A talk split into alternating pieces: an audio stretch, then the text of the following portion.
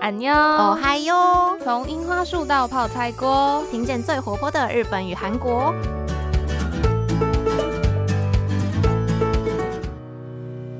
여러분안녕，수지입니다。안녕，我嗨哟的韩国防疫特派员又出现了。今天一样要跟大家带来最新的韩国防疫政策， 一起来看看最近呢韩国的政府又推出了什么样子有趣的政策更新呢？那今天的一大主题，应该说一大重点，就是关于韩国的大学预计在下学期的二零二一秋季学期开始开放实体授课的规划。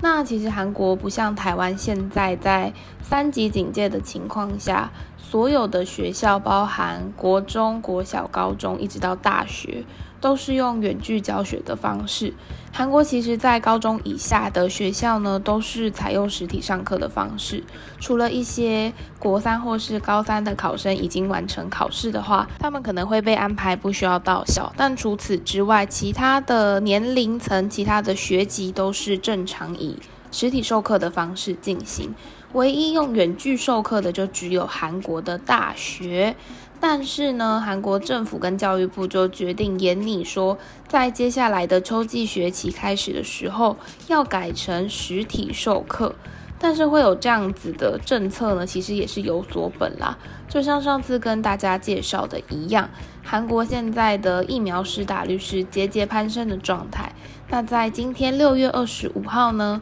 全国的第一剂疫苗接种率是来到百分之二十九点四。那韩国政府就预计说，大概到八月底、九月初要开学的时候，全国的第一剂疫苗接种率可以来到百分之七十左右。所以考虑到接种普及率提高到这种程度的话，是可以开放大学的实体课程的哦。不过，其实现在韩国的大学呢，部分的课程也是有使用实体授课的方式，主要就是人数比较少的小班制课程，或者是以实习啊、实验类课程为导向的这些，是以实体授课的方式，毕竟还是有他们的必要性存在。不过，各个学校到底会不会全面开放实体教学，还是会根据学校的不同而有所调整的。那目前呢，就是还是以小班制以及实验类的课程作为第一优先。那另外呢，优先开放的课程可能会是跟国家考试或者是考取资格证相关的课程，也会是优先开放的类别之一。韩国教育部当然也是非常希望可以尽快的全面恢复正常上课的部分。不过呢，还是依据不同地区以及不同学校的规范，会再做微调。也不是说现在就已经百分之百确定，下学期秋季学期开始，学生们就可以重新回到校园里面上课了。说到大学生活，当然不会只有上课喽。就像台湾的大学生也有非常多丰富的校园活动一样，在韩国的大学里面被称为是。大学生活里面的 good，就是花朵的意思。那就是最重要的。Today 之前有在校园相关的主题跟大家介绍到大学的庆典这个部分，所以也就有人会开始期待说：诶，如果下学期恢复正常的实体授课的话，难道校园里的其他活动也会跟着逐步解封吗？毕竟学生们还是会很关心这些校园里的活动有没有办法恢复正常呢。不过这个部分教育部当然是不敢大意啦，毕竟庆典这样子的活动是需要动员到全校的人力，不管是什么科系呀、什么年级，全部都会来个总动员。所以如果要办到像是庆典这样大规模的校园活动，还是有点太冒险了啦。所以目前呢，也是计划开放小规模的校园活动。例如说，社团活动呢，就会安排不同类别的社团在不同的时间进行各自的活动，这样子。那另外呢，关于教室的使用规则，在防疫部分也是有非常详细的规划。其实这个部分，秀智就觉得，嗯，真的详细到还蛮可爱的。例如说，如果防疫等级是在第一级跟第二级的时候，有座位的教室必须要学生跟学生之间空格一个位置来坐。但如果今天升级到第三级或是第四级的话，那你的座位间距就必须放大成两个位子，就是你要一个人坐在这边，然后数两个空位之后才能坐下一个人。但其实秀智看到这个规定的时候，就觉得，嗯。好像有点可爱，就是如果今天真的变成三四级的防疫规格的话，不是应该又会改成线上课程吗？怎么会还在教室里面数到底要空几个座位呢？那如果呢，今天的教室是没有固定座位的，那就更有趣喽。根据韩国政府更新的相关防疫政策，如果现在防疫等级是在一级或是二级的话，没有座位的教室是每四平方公尺里面只能有一个人。虽然我自己对四平方公尺这样子的大小是没有什么概念，但就觉得哇，怎么可以算出一个这么精准的面积呢？假设今天防疫等级再度升高到三四级的话，四平方公尺就会被放大到六平方公尺。对，大家可以来实际测试一下这两个等级到底。呃，空间上有多大的差别？就是多大的一个空间里面只能有一个人。如果是好奇的人，可以去测试看看韩国的政府这样子制定是不是有它的考量在啦。所以秀智就觉得，光是在教育部分的防疫政策就有蛮多点是，嗯，你会觉得韩国的教育部跟政府都想得非常非常的 detail，但有一些点又会让人觉得说，嗯。哦，是这样哦的感觉，不知道台湾在教育部分的防疫政策之后会有什么样的更新，大家也可以好好的关注。那除了教育部分的防疫政策呢？就像刚刚跟大家提到，现在韩国的第一剂疫苗接种率来到百分之二十九点四。那上次也是以疫苗为主来跟大家介绍韩国的近况嘛。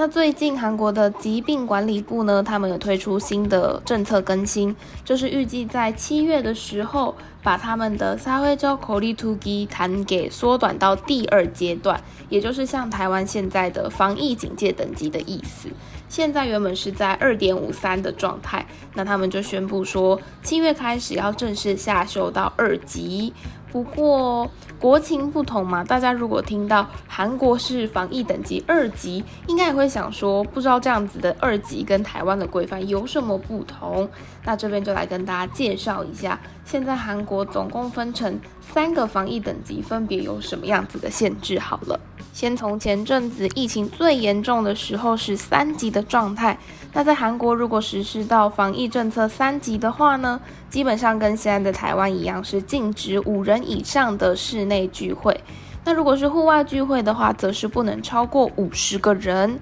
关于店家的营业时间呢，是视情况只能营业到晚上九点或十点就必须打烊关门。那这些店家分别有。娱乐场所啊，或者是餐厅、KTV、室内的体育设施、赌场、网咖、宗教机构等等，都是在这样子的营业时间规范里面。那预计在七月要降到二级之后呢，五人聚会就开放到可以变成最多八个人聚会。那户外活动则是从五十人开放到一百个人的规模，营业时间也从晚上的九点到十点统一延长到十二点。那其实这部分对于一些像是 KTV 啊、网咖等等这种场所，应该算是有点变成救命水。的感觉吗？是这样讲吗？就是毕竟对于这些场所来讲，比较晚一点的营业时间，对于他们的整个营运啊等等上面，应该都会算是好转蛮多的吧。所以在这个降到二级的部分，也是让不少这些娱乐产业的经营者有种，嗯，终于看到。苦难的尽头吗？这种感觉。毕竟前阵子韩国疫情很严重的时候，原本路上真的有非常多的 No Le 榜，就是 KTV 或者是网咖。但是因为疫情的关系嘛，大家完全没有办法进入这些娱乐场所，所以根本就是一家接着一家倒，很夸张。从以前的以宏大为例好了，以前秀智去玩的时候，真的走到哪里都会看到 No Le 榜。就是你只要想唱歌，完全不会有任何找不到地方的疑虑，甚至是。都已经开得这么频繁了，还会每一间 KTV 都爆满，甚至还要排队。但是到前阵子呢，这些 KTV 啊、网咖真的是全部都倒光光了，所以这些地方看起来就变得非常没有生机。毕竟也是疫情的状况不允许大家再去这样子的场所制造不必要的群聚嘛。所以希望呢，接下来韩国的疫情也可以预趋稳定，然后大家的生活就是可以开始期待回到以前的正常样子。以上呢，大概就是以七月这个时间点来作为接下来韩国相关防疫政策更新的一个开始的时间。其实也没有到非常多大规模的更新或者是新的政策出现啦。主要韩国也是按照现有的状况来做一些比较放宽的调整啊，或者是呃越来越接近过去正常生活的一些修正。不过还有一个部分，其实秀智自己还蛮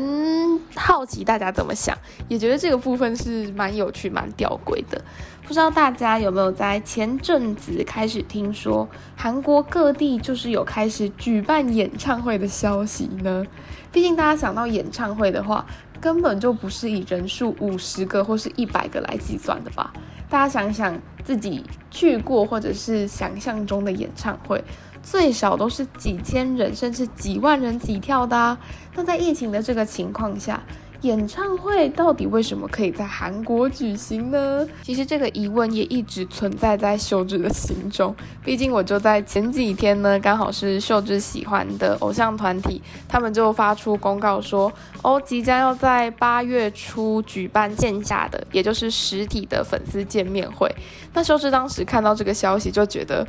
哈。到底为什么你们可以办见面会或是演唱会啊？那么多人聚在一起不是很危险吗？为什么可以现在办？就当然也是因为现在没有办法像过去出国参加实体的表演嘛，所以就会觉得说，一方面是对于自己没有办法参加感到很可惜，那另外一方面也是不禁担心说，现在的疫情状况真的有稳定到可以来举行这么大规模的展演活动吗？那韩国的演唱会开放到底是怎么一回事？这边一样来跟大家更新一下韩国政府最新的规定好了。目前呢是在六月十四号的时候，韩国政府宣布这种大众音乐性质的演唱会即将要恢复正常实施的状态。那在演唱会，就像我刚刚讲的，人数怎么可能是以五十人或是一百人来做限制呢？因此，韩国政府最新宣布的政策是，演唱会的人数限制呢，必须在四千人以下。其实看到这里，秀智就满脸问号嘞，就是有一种，哎，你不是才叫所有的人民在户外活动不能超过一百个人吗？结果马上。只要场地换成是演唱会的场馆，诶，怎么可以就变成四千个人聚集了？所以不知道大家听到这样子的政策的时候，会不会跟秀智一样，就是满头问号？那前阵子因为看到这样子的政策更新啊，秀智就会跟其他的迷妹朋友，或者是有在看演唱会的朋友们互相开玩笑说：，诶，难不成就是新冠肺炎的病毒是看到韩国的演唱会场地就会自己避开吗？就不会到里面进行传播？就是有点担心，然后也是对于这样子的政策保持着一些疑虑啦。不过这也是韩国政府做出的决定，那我们就是也不能说静观其变，就是看在这样子开放的情况之下会造成什么样子的事情，或是大家真的都相安无事，那也是可以早日拥抱过去正常的生活，也没有什么不好。那到底为什么会协调有四千人演唱会的政策的变化呢？其实就要说到韩国大众音乐公演产业协会这一个组织，有点像是在这个组织的促进下，才开始逐步解封演唱会的相关规范。毕竟回到以前的话呢，我们认识的那股韩流，就是几乎每个礼拜都到处在开演唱会啊，等等，这样子的热潮，一定是要在逐步解封的情况下，才有办法再次重现过往的那般风景，对吧？而且对于以表演性质为主的偶像艺人们来讲，不能进行线下的实体活动，真的还是有非常多的不方便跟损失。这个部分呢，我们之前秀智跟杰伊还可以一起主持的时候，我们曾经有讲过线上演唱会或是线上签售会这样的主题嘛。如果有些听众朋友对这个部分比较不了解的话，也可以找我们先前介绍过的集数来做一个小小的复习。那这边如果要说到损失到底是有多么的大呢，就要搬出一些数据了。由韩国大众音乐公演产业协会计算，从去年二月开始，疫情就是到一个不允许进行线下各种音乐表演啊，或是演唱会活动的情况下，一直到今年的五月为止，韩国国内的大众音乐性质公演，总共呢，因为演唱会没办法实行而损失的金额来到一千八百四十亿韩元哦。那换算成台币大概是四十五亿左右，其实真的是一个非常惊人的数字。毕竟我们之前也有跟大家分享过，说在韩国啊，如果是经纪公司或者是当红的偶像团体歌手，他们举办一系列或者是几场的演唱会下来，能创造的收入最少最少都是甚至到亿呀数十亿都是非常可观的。所以在你没有办法举行演唱会的情况下，尽管有像我们以前介绍的线上的方式来做替代，但是能引起整个周边啊，包括旅游也好，或者是其他的国家粉丝前往韩国来参与这样子的表演演出等等等，能带来的效益还是完全没有办法相比的。也是因为这样，才会计算出一千八百四十亿韩元的这样子惊人的数字吧。不过这个部分呢，也是蛮好奇，现在身处台湾的我们，就是大家怎么看待呢？在疫情还没有完全稳定的状态下，好几千个人聚在一个演唱会场馆里面，是不是对于表演者或者是台下的观众健康上面都有非常多的疑虑？如果大家有各种不同的想法，也欢迎来跟我们做讨论。毕竟过去呢，杰伊跟秀智都是看过不少演唱会的人，所以在我们现在看来呢，真的也是觉得心情蛮复杂的啦。不知道到底应该是为了演唱会逐步解封而感到开心，还是要因此来担心说，不知道这么快解封会不会造成更。不可收拾的后果之类的，所以欢迎大家来我们的 Instagram 或者是粉丝专业下面一起来讨论。大家觉得现在这个情况下怎么做会是一个比较好的解方呢？不过这个问题确实是很难得到一个。完美的标准答案吧，毕竟大家都是有不同层面的考量，所以就是继续的关注其他的周边国家在相关的政策上面有什么样子的调整，那在希望可以从中来找到一个比较适合我们的做法啦。今天呢，一样是为大家更新了一些。韩国的防疫政策，不管是在教育方面啊，或者是全国整个防疫等级的下修调整，还有最后就是很有趣的，韩国竟然可以开始举办演唱会这样子的一个现象。虽然觉得疫情这样的主题一直做下去也是有一点腻啦，但是毕竟现在这就是大家最关心的东西。如果除了疫情之外有想要听的内容，也非常欢迎大家。真的都可以跟我们来做提议或者是分享，杰英跟秀智都非常欢迎大家来跟我们做讨论，搞不好这样会激出更多不同的火花也说不定哦。最后一样，谢谢大家收听完这一集的节目，那也是祝大家就是好好的保护自己跟家人身边的人的健康，这是最重要的啦。那我们就是要一起度过这个辛苦的时期，早日迎接。像过去一样正常的生活。那这期节目就到这边，我是秀智，安妞。